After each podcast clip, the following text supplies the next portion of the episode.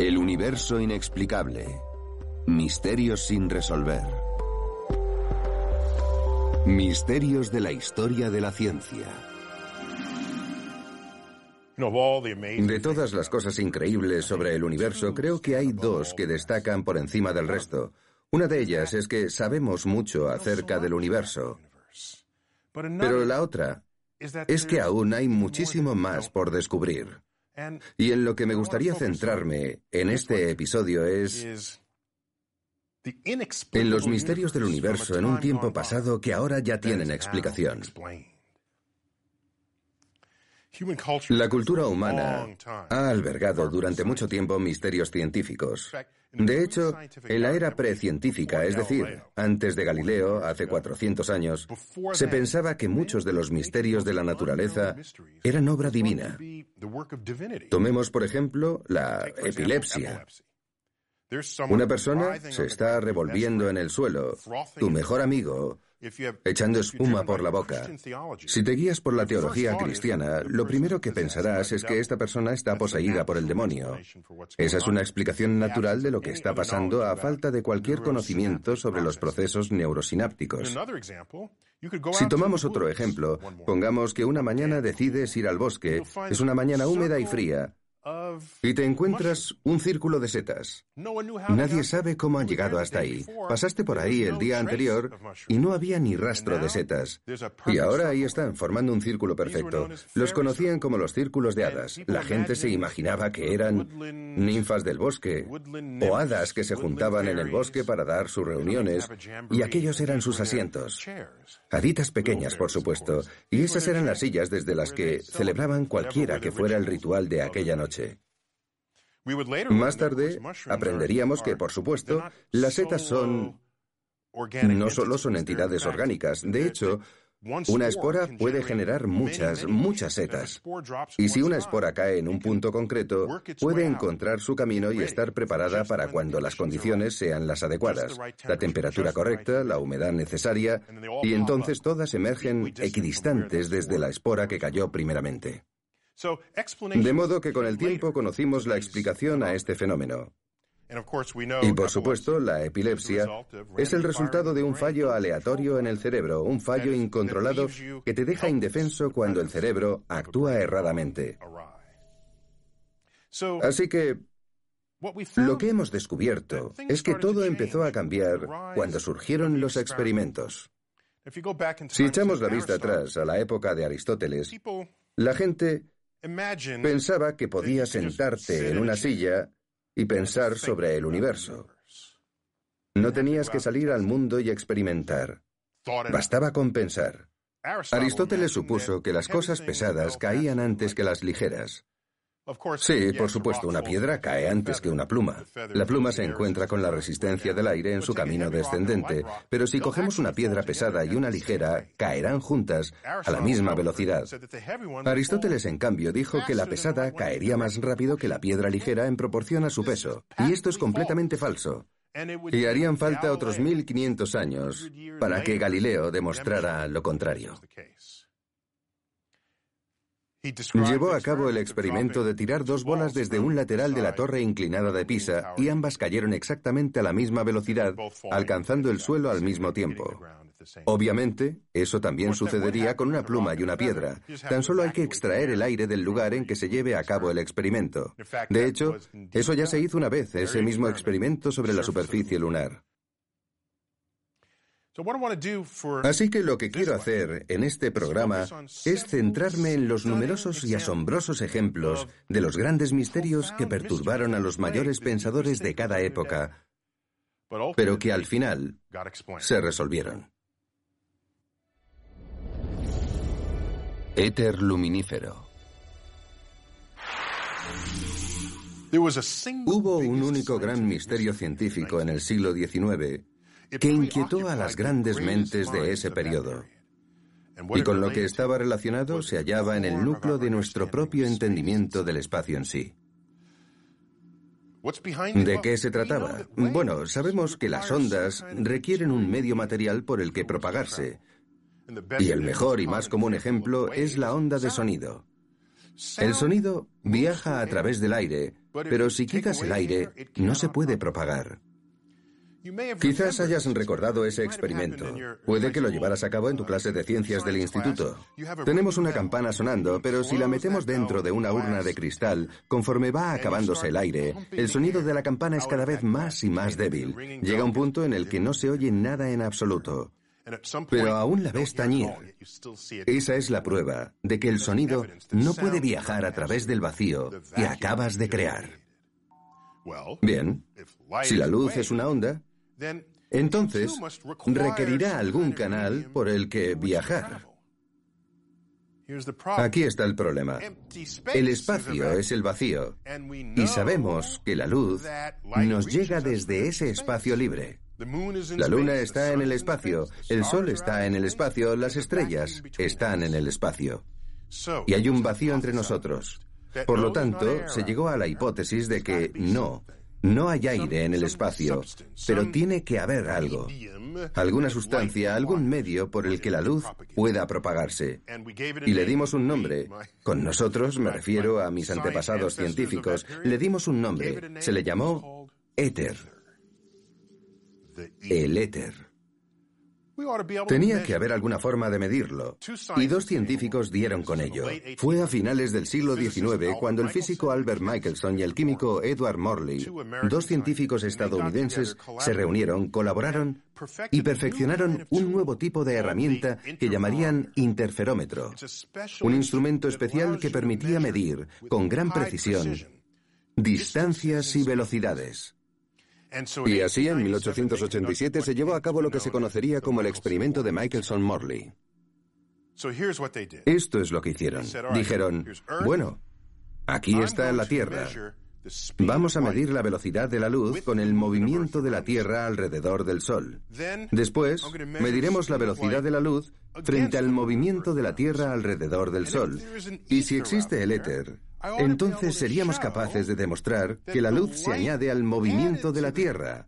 Y si medimos esa velocidad, conseguiremos la velocidad de la luz más la velocidad de la Tierra. Y a la inversa, si hago esa medición, lo que vamos a conseguir es la velocidad de la luz menos la velocidad de la Tierra. ¿Tiene sentido? Por supuesto que sí.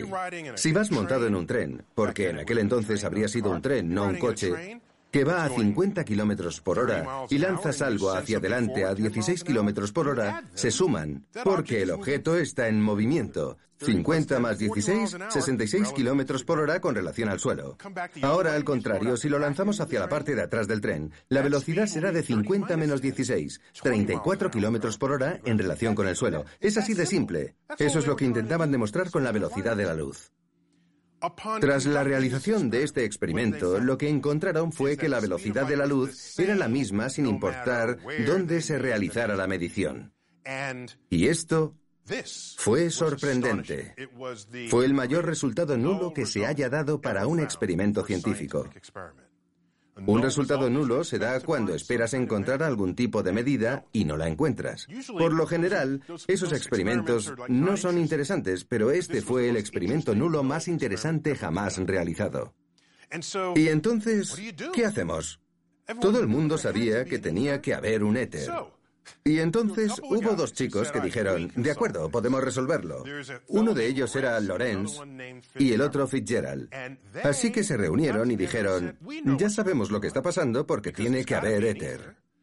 Las herramientas de medición se han contraído en la dirección del movimiento. Se han contraído físicamente para hacernos creer que es la misma velocidad de la luz. Debe de ser eso. Vamos a analizarlo. Tan empeñados estaban en la existencia del éter, el éter, ese concepto tradicional de que una onda requiere un medio, que ni siquiera consideraron la posibilidad de que no existiera el éter. Prefirieron afirmar que algo extraño le pasaba a sus aparatos de medición. Intentaban rescatar la hipótesis del éter estacionario. Ahora, ya sabemos que los materiales físicos no pueden contraerse físicamente por sí solos. Ese no es su comportamiento natural, no es su naturaleza. Lo que aprenderíamos más tarde, no unos pocos años más tarde, es que, de hecho, la luz no necesita un medio por el que propagarse. Es una onda que se autopropaga. Una combinación de una onda eléctrica y una onda magnética. Fue una revelación asombrosa en esa época. Adiós al éter. ¿Y qué, qué es entonces lo que nos permite reconocer que la velocidad de la luz es constante? Albert Einstein al rescate. 1905. La teoría de la relatividad especial. Llegó a unas conclusiones sobre esas ecuaciones que reducían los objetos físicos, las que hacían las mediciones para hacerte creer que era la misma velocidad de la luz. Lo que Einstein demostró es que no. Lo cierto es que no los reducen. Lo que ocurre es que la velocidad de la luz es constante. Lo cierto es que es constante. Y lo que ocurre es que la teoría de la relatividad especial cambia la forma en que hacemos estas mediciones mientras las hacemos. Y entonces es cuando descubrimos que el éter no es necesario. La velocidad de la luz es constante y tenemos un conductor a un proscenio en la historia de la ciencia en la que el éter era el clavo al que agarrarse. El último bastión de la física clásica antes de que el siglo XX abriera sus puertas. Porque en el siglo XX lo que aprendimos es que, independientemente de tu sentido común acerca de cómo debía ser el mundo, la ciencia del siglo XX y la posterior nos llevan a un momento en el que, de hecho, para entender el universo, al menos momentáneamente, tienes que abandonar tus sentidos. El descubrimiento de Neptuno. A continuación, hablaremos del descubrimiento del planeta Neptuno. Pero antes, volvamos a 1781, cuando Sir William Herschel descubrió Urano. Era el único que contaba con esos grandes telescopios en aquella época. Y, de hecho, descubrió Urano por accidente. Creía que había descubierto un cometa, que si no iba a haberse movido entre las estrellas del fondo sino un cometa. Para él era inconcebible haber descubierto un planeta porque nunca nadie antes lo había hecho. Mercurio, Venus, Marte, Júpiter y Saturno están visibles en el cielo para cualquiera que sepa buscar. Ni siquiera se requiere un telescopio. Durante mucho tiempo se negó a creerlo y pensó que solo había divisado un cometa. Incluso dijo, vaya cometa más raro, ni siquiera va dejando una estela como todo cometa debería hacer. Lo cierto es que el hombre había descubierto Urano. La pregunta es, por tanto, ¿se aplica la ley de la gravedad de Newton a tanta distancia en el sistema solar? La ley de la gravedad de Newton se había probado entre la Tierra y la Luna y los planetas interiores y el Sol. Y funcionaba. Era buena, era poderosa, era predictiva. De modo que aquí estamos ahora, en los confines exteriores del sistema solar. Habrá que probarla. Esta es la era de probar nuestras ideas. Esperamos 70 años. Y durante más de esos 70 años vamos a recibir datos sobre el lugar en el que está orbitando Urano. ¿De acuerdo? ¿Cuánto tiempo tarda Urano en completar una órbita? 84 años. De modo que 70 años es la mayor parte de 84. Vamos por buen camino. Hay mucha información para comparar. Si decimos dónde debería estar Urano según la ley de Newton, ¿dónde calculo que debería encontrarse en el sistema solar? ¿Hay alguna diferencia o no? Si hemos acertado, vamos bien. La teoría de Newton también es válida aquí. Perfecto. Pero descubrieron que no coincidían. ¿Desechamos entonces la ley de Newton? Porque era muy válida. A nosotros nos ha valido. Nadie quería dejarla, pero entonces, ¿cuáles eran las opciones? Quizás haya otra fuente de gravedad que no hayas conciliado en tus esfuerzos. Entre todas las otras fuentes de gravedad que has considerado, se te ha pasado una. Y si la has incluido, quizás eso explique por qué parece que Urano se comporta de forma extraña. Y así fue como comenzó la cacería. El matemático y astrónomo británico John Couch Adams era especialista en mecánica celeste. Estas son la física y las matemáticas encargadas del movimiento de los cuerpos en el sistema solar. Y un matemático francés, Urbain Jean-Joseph Leverrier, hizo exactamente lo mismo. Y es un asunto complicado porque normalmente tendríamos en cuenta las leyes de Newton diciendo, aquí hay un cuerpo, aquí hay otro, vamos a calcular la fuerza entre ellos. Esto es diferente. Aquí tenemos la fuerza entre ellos, pero hay un cuerpo y no sabemos dónde está o cuál es la masa del mismo. Así que es un problema de inversión con las leyes de Newton. Hay que calcularlo todo al contrario de lo que estamos acostumbrados, y eso requiere páginas y páginas de datos y cálculos para que salga bien. Así que cada uno de estos brillantes matemáticos predijo dónde y cuándo se debía buscar el objeto perturbador que había ahí fuera. Casualmente, Le Verrier era amigo de Johann Gottfried Gall del Observatorio de Berlín. Era astrónomo allí. Le Verrier le ayudó, le dijo, aquí es donde debes buscar, y en este momento es cuando debes buscar. Johann Gall miró dónde y cuándo Le Verrier debía buscarlo. Y con tan solo un grado de la posición prevista, encontró un nuevo planeta. El planeta que se conocería como Neptuno. Este hallazgo supuso un triunfo para los matemáticos y las leyes de la física. Este no era un caso en el que se usaba el pasado para predecir cuál sería el siguiente acontecimiento, como había sucedido con las caras de la luna o los eclipses u otros fenómenos en los que había datos suficientes sobre lo que había ocurrido anteriormente. Este era un caso sin precedentes. Se predijo un planeta y se descubrió simplemente gracias a las leyes de la física y entendiendo el funcionamiento de la naturaleza. Esto moldearía las expectativas de todos los descubrimientos posteriores en el sistema solar, porque la ley de Newton era aplicable. Y después aplicaríamos esas mismas leyes en la órbita de Mercurio. La órbita de Mercurio. La naturaleza puede ser sutil. Aún no sé si eso es bueno o malo, pero es cierto. Voy a dar algunos ejemplos. Tomemos las leyes de Newton. Las leyes del movimiento y la gravedad de Newton son poderosas herramientas que nos permiten entender y decodificar el movimiento de los objetos en el sistema solar.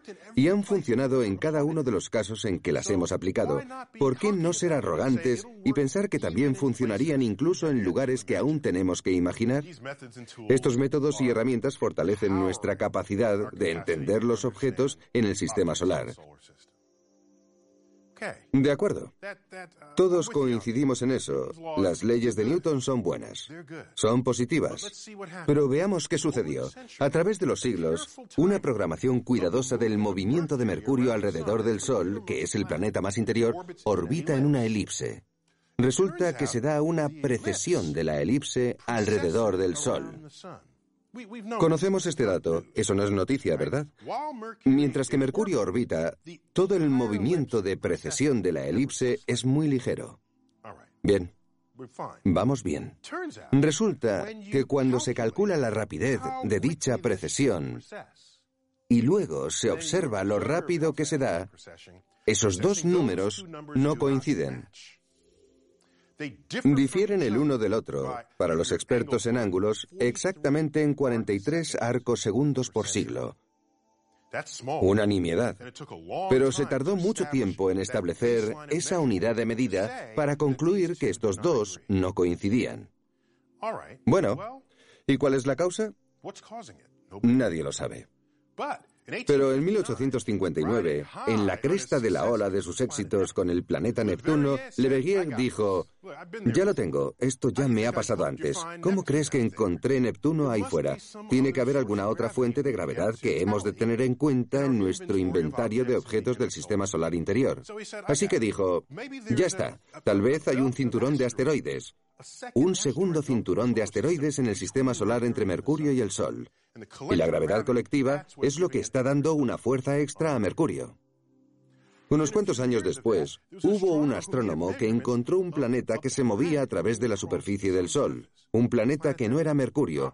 Le Verrier dijo, vale, ya no necesito el cinturón de asteroides, debe de ser ese objeto. De hecho, voy a nombrarlo. Voy a llamarlo Vulcano. Un nombre impresionante para un planeta muy apropiado para algo que está tan cerca del Sol. Esa es la raíz de la palabra volcán. Así que se convirtió en el chivo expiatorio de esta fuerza extra en Mercurio para crear esa diferencia en la precesión. El problema es que, al mismo tiempo que este astrónomo estaba haciendo sus mediciones, otra persona con un telescopio mejor estaba observando el Sol y dijo, yo no veo nada al otro lado del Sol, debe de haber algo mal en sus cálculos. Y casi de la noche a la mañana, Vulcano desapareció de todas las bases de datos. Se habían creado informes basados en cálculos erróneos. Así que ahora nadie creía lo que decía Leverrier sobre el movimiento de Mercurio. Pero quizás aún pueda salirse con la suya. Tal vez es que está tan cerca del Sol que no se puede ver bien debido al resplandor. Mucha gente estaba de acuerdo con esa explicación, así que siguió diciendo sí, es Vulcano. No lo hemos visto nunca, no sabemos dónde está, pero seguro que está por ahí. Pasamos a hablar de Albert Einstein. En 1916 publicó la teoría general de la relatividad, la teoría moderna de la gravedad. En ella, el espacio y el tiempo son como un tejido. Piensa en ello como un tejido deformable. Y la gravedad no es una fuerza entre dos objetos, la gravedad es la forma de ese tejido. Y los cuerpos se mueven dependiendo de cómo se mueva ese tejido. Y cuando se toman en cuenta todos los principios de la relatividad, lo que encontramos es que Mercurio está siguiendo los movimientos del tejido, del espacio y el tiempo en las proximidades de una fuente de gravedad extremadamente fuerte e importante que es el Sol. De hecho, las leyes de Newton fallan cuando estás tan cerca de una fuente extrema de gravedad. Esto conmocionó al mundo. Y es un recordatorio de que ya estábamos invocando las leyes de Newton. Estábamos listos. Invocamos las leyes de Newton para descubrir el planeta Urano. Y en nuestras mentes arrogantes dijimos, vamos a solucionar el problema de Mercurio de la misma manera, solo que descubrimos que no era así. Pues Mercurio requería una nueva rama entera de física para poder explicar su movimiento. Así que, sí, la naturaleza puede ser sutil. Esa es la belleza y el desafío al que se enfrentan los científicos modernos. Modelos del universo conocido. No todas las investigaciones sobre el universo implican zambullirse en lo desconocido. En ocasiones, las personas tienen el reto de aceptar las cosas tal y como son y llegar a una comprensión coherente y completa del universo conocido. De hecho, las personas que logran hacer esto son parte de las culturas que valoran el pensamiento profundo, las que se pueden permitir el lujo de tener tiempo para investigar la naturaleza del mundo conocido. Uno de mis ejemplos favoritos es el de Claudio Ptolomeo. Era un astrónomo y matemático alejandrino que vivió alrededor del siglo II después de Cristo. A Ptolomeo se le ocurrió una explicación coherente y completa del universo conocido y lo puso todo en un libro llamado Almagesto. Almagesto significa el más grande en árabe. Un nombre acertado, a mi parecer. Sin embargo, sus ideas eran erróneas. Él decía que la Tierra era el centro del universo conocido. Ese es el modelo geocéntrico del cosmos. Y si lo pensamos fríamente, tiene sentido, pues todo parece girar alrededor de la Tierra. ¿Acaso sientes que la Tierra se mueve bajo tus pies? No. Así que su teoría le pareció de lo más coherente a todo el mundo. Pero en el fondo creo que aún sentía que le faltaba algo a esa teoría porque estudió los movimientos de los planetas en el cielo nocturno, cómo se ralentizan, se detienen y luego vuelven hacia atrás. Llámale retrógrado, pero era un movimiento muy difícil de explicar. En el margen de su obra más importante, escribió mi cita favorita de todos los tiempos. Dijo, Cuando mi mente sigue los movimientos oscilantes de los cuerpos celestes, mis pies ya no pisan la tierra, sino que me encuentro al lado del mismo Zeus y tomo mi ración de ambrosía. Ese era Claudio Ptolomeo, hablando de lo que él pensaba que era el universo, pero era humilde en su ignorancia porque en el fondo en esa cita creo que está reconociendo que no acababa de comprender en lo que consistía el universo. ¿Por qué si no iba a hablar de comer ambrosía al lado de Zeus? En fin, pasaron 1400 años en los que la gente simplemente aceptó el modelo geocéntrico del universo. Estamos hablando de una época en la que no entendían mucho de eso de experimentar con las ideas. Así que pasaron 1400 años hasta que Nicolás Copérnico, en 1543, propuso en su lecho de muerte el modelo heliocéntrico del universo. No estaba conforme con los huecos que encontraba en las teorías de Ptolomeo. ¿De qué otra manera explicas que los planetas se muevan hacia adelante y hacia detrás una y otra vez? Ptolomeo propuso un sistema de órbitas múltiples sobre otras órbitas llamado epiciclo. Las cosas orbitaban en el espacio alrededor de nada en concreto. De hecho, el movimiento orbital del mundo aún no estaba definido del todo. Lo único que sabía era que los planetas se movían en órbitas. Entonces Copérnico dijo que había una manera más sencilla de explicarlo. Pensó, ¿por qué no ponemos el Sol en medio del universo conocido? Si hacemos eso, la Tierra se convierte en uno de los planetas. Pero eso era herejía, así que Copérnico esperó a estar en su lecho de muerte para publicarlo, sabiendo lo que le pasaría de haberlo dicho antes en esa época en Europa. En el siglo XVI no trataban demasiado bien a los herejes, pero a él no podrían matarle porque ya estaría muerto. Así que en su lecho de muerte publicó el modelo heliocéntrico del universo. Era fundamentalmente correcto, a excepción de que él describió las órbitas como círculos perfectos. Tuvieron que pasar años hasta descartar esa teoría. Pero lo importante es que el mundo aceptó una teoría que, aunque era errónea, tenía sentido. Equivocada, pero tenía sentido. Eso significa algo, y es que no todo lo que tiene sentido en la vida es lo correcto. Y si ese es el caso, ¿quién eres tú? ¿Y qué pasa con el Zeus de Ptolomeo? ¿Por qué se le muestra reverencia? Si Ptolomeo hubiera comprendido todo, ¿habría mencionado a Zeus en su cita? Y si aceptamos que Dios es la respuesta a todo lo que no entendemos, porque la mano de Dios es más grande de lo que la mente humana podrá jamás comprender, entonces, ¿qué es Dios? Implicaciones teológicas. A lo largo de la historia, la tendencia ha sido siempre la de atribuir a Dios todo aquello que ignoramos del universo, atribuirle todos los fenómenos desconocidos. Si tú prefieres aceptar la ignorancia, entonces estás haciendo lo mismo que hizo Isaac Newton en su obra más famosa, Principia, Principia Mathematica. La traducción del latín es Los principios matemáticos de la filosofía natural. Ese es el título completo de ese libro, publicado en 1687, en el que descubrió las leyes del movimiento y la ley universal de la gravedad. En él representa el fruto de su esfuerzo y sus cálculos para resolver los problemas con los que se encontraba.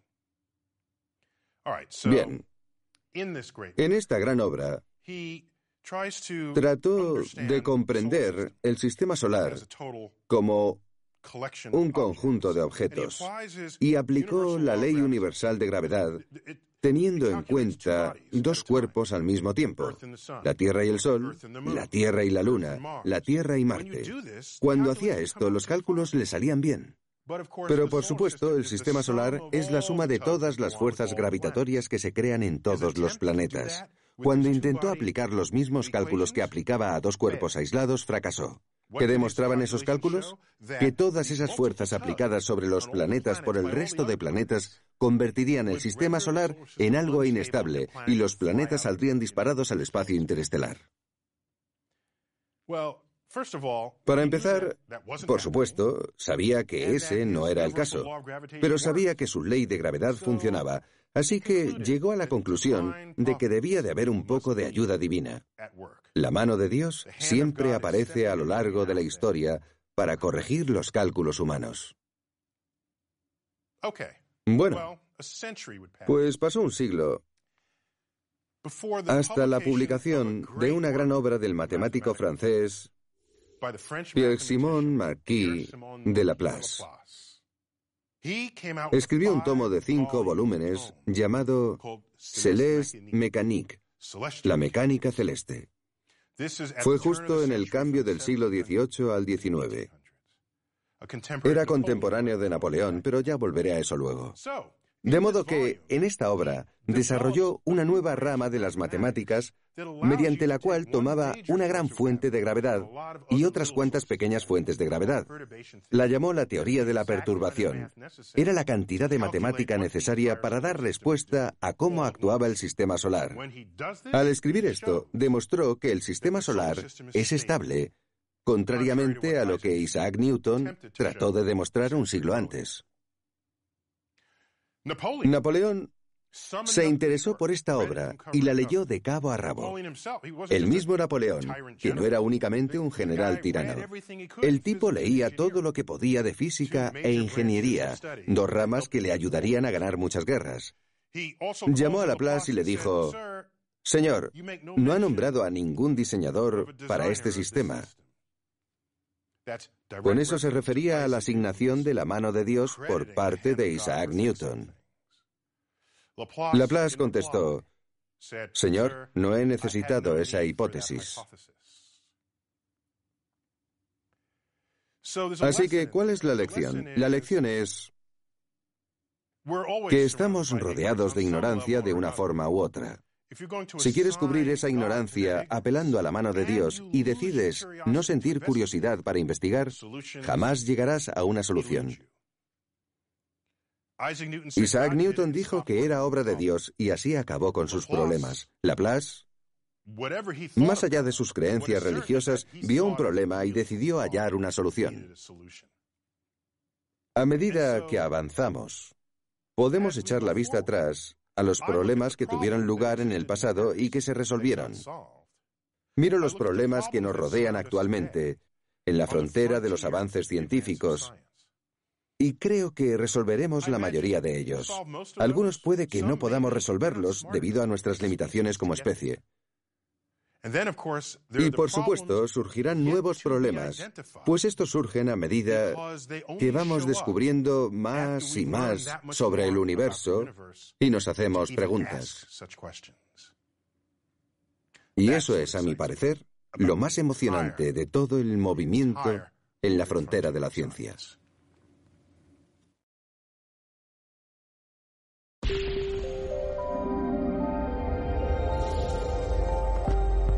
El universo inexplicable.